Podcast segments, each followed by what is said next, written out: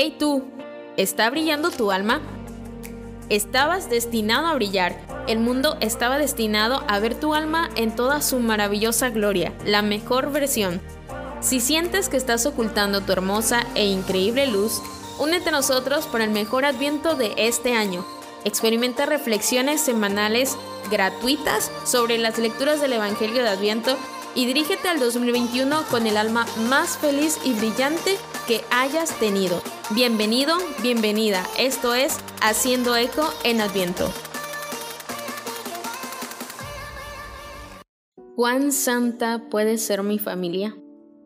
Lectura del Santo Evangelio según San Lucas capítulo 2. Jesús descendió con ellos y llegó a Nazaret y les obedeció y su madre guardaba todas estas cosas en su corazón. Y Jesús avanzó en sabiduría, edad y favor ante Dios y el hombre. Palabra del Señor.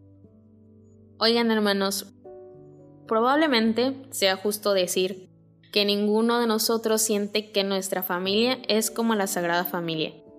Jesús, María y José pueden parecer al principio un ideal demasiado inalcanzable para nuestra propia familia quizás especialmente en esta época del año, eh, somos más conscientes de las limitaciones de nuestra familia, de las diversas familias de las que formamos parte. El egoísmo, la terquedad y la independencia pueden parecer tan grandes que podemos cuestionar la integridad de nuestra familia como familia y mucho menos ver una verdadera santidad allí. ¿Te has preguntado cuán santa puede ser mi propia familia? ¿Qué ayuda me puede brindar hoy una reflexión sobre la Sagrada Familia? Y con este último episodio de la serie Haciendo Eco en Adviento, me gustaría que descubramos la respuesta a estas preguntas. Lo primero a considerar es reconocer humildemente la humanidad de nuestra familia, incluida la mía y la de todos los miembros que escuchan esto, ¿no? De cada uno de ustedes que escuchan haciendo eco. Los seres humanos somos capaces de grandes cosas, pero todo ser humano es capaz de un gran egoísmo. Este tipo de reconocimiento no es una aceptación del comportamiento o la dinámica de mi familia como, como bueno, ni siquiera que todo debe ser tolerado. Este primer paso está a un paso de la negación. No podemos hacer frente a lo que ni siquiera admitimos que está ahí. El segundo paso es reconocer que cada miembro de la familia ve las cosas y responde a ellas desde su propia perspectiva. Nadie realmente se despierta por la mañana y dice, ¿cómo puedo ser egoísta y difícil para todos hoy? Todos eh, estamos eligiendo algo que nos parece bueno, quizá bueno para mí y no para ti, pero mi elección es por algo que considero bueno.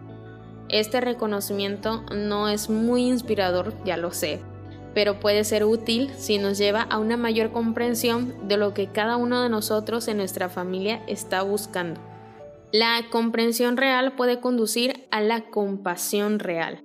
Tal vez alguien en la familia es como un perro que ladra o una princesa ensimismada o tiene un control de autoprotección al no invertir en la conversación o la revelación personal o incluso en la simple ayuda en la casa.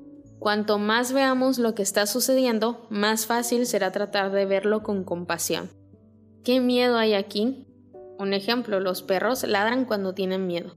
La autoabsorción y la agresión pasiva a menudo tienen sus raíces en una autoprotección temerosa. Una vez que podamos ver las necesidades o heridas subyacentes que parecen estar dando forma a nuestro comportamiento, podemos amar más fácilmente a esos miembros de la familia. El amor es lo que nos curará. El amor nos hará más fuertes. El amor conducirá a una mayor gratitud. Así que, hermanos, contemplar a Jesús, María y José en esta época del año puede ayudarnos. Vamos, que José tuvo que tener mucho miedo cuando le dijeron que María estaría encinta. Y lo único que sabía con certeza es que no era el padre.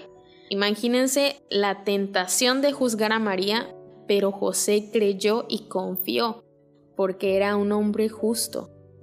Aceptó el papel de sirviente Tomó a María como su esposa, aceptando tal vez la vergüenza de que la gente de su aldea, de su pueblo, debió haberle puesto, ¿no? María, por otro lado, no pudo haber entendido completamente el plan de Dios para ella o para su hijo, pero ella creía y confiaba. Ella aceptó el papel de sierva, de sirvienta. Su hijo Jesús se convirtió en el siervo de la misión de Dios en nuestro mundo. ¿Cómo puede nuestra familia volverse más santa? A través del amor compasivo y la creciente confianza en Dios, se pueden curar muchas cosas que conducen a la tensión, al estrés continuo y el conflicto total, todo ese caos. San Ignacio nos dice que el amor es un intercambio mutuo de dones. El amante le da regalos al amado y el amado se convierte en un amante al darle regalos al amado. Ignacio también dice que el amor se expresa mejor en hechos que en palabras. Entonces, en estos días venideros, demos regalos de comprensión, compasión y amor sanador a cada miembro de nuestra familia. Escuchemos, prestemos atención, reconozcamos los regalos y afirmémoslos. Se afirmarán algunas cosas muy santas. Busquemos gestos, actos de bondad, tiempo y apoyo para darnos. Modelemos para nuestros hijos, modelemos para nuestros padres, cómo pensar primero en las necesidades de los demás.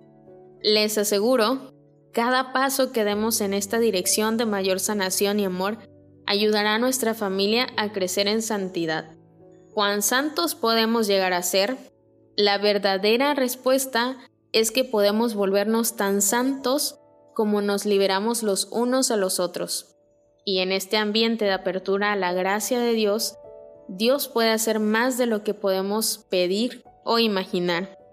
Y como la Sagrada Familia, podemos ser testigos vivos de que nada es imposible para Dios. Gracias por escuchar el podcast de Eco Evangeli. Si disfrutaste de este episodio y quieres correr la voz, suscríbete y déjanos una reseña, ya que así podemos hacer llegar nuestro contenido a más personas. Asegúrate de escucharnos una próxima vez mientras ayudamos a revitalizar la grandeza del catolicismo. Si deseas más contenido e información gratuitos, ve a ecoangeli.com. Nos escuchamos pronto.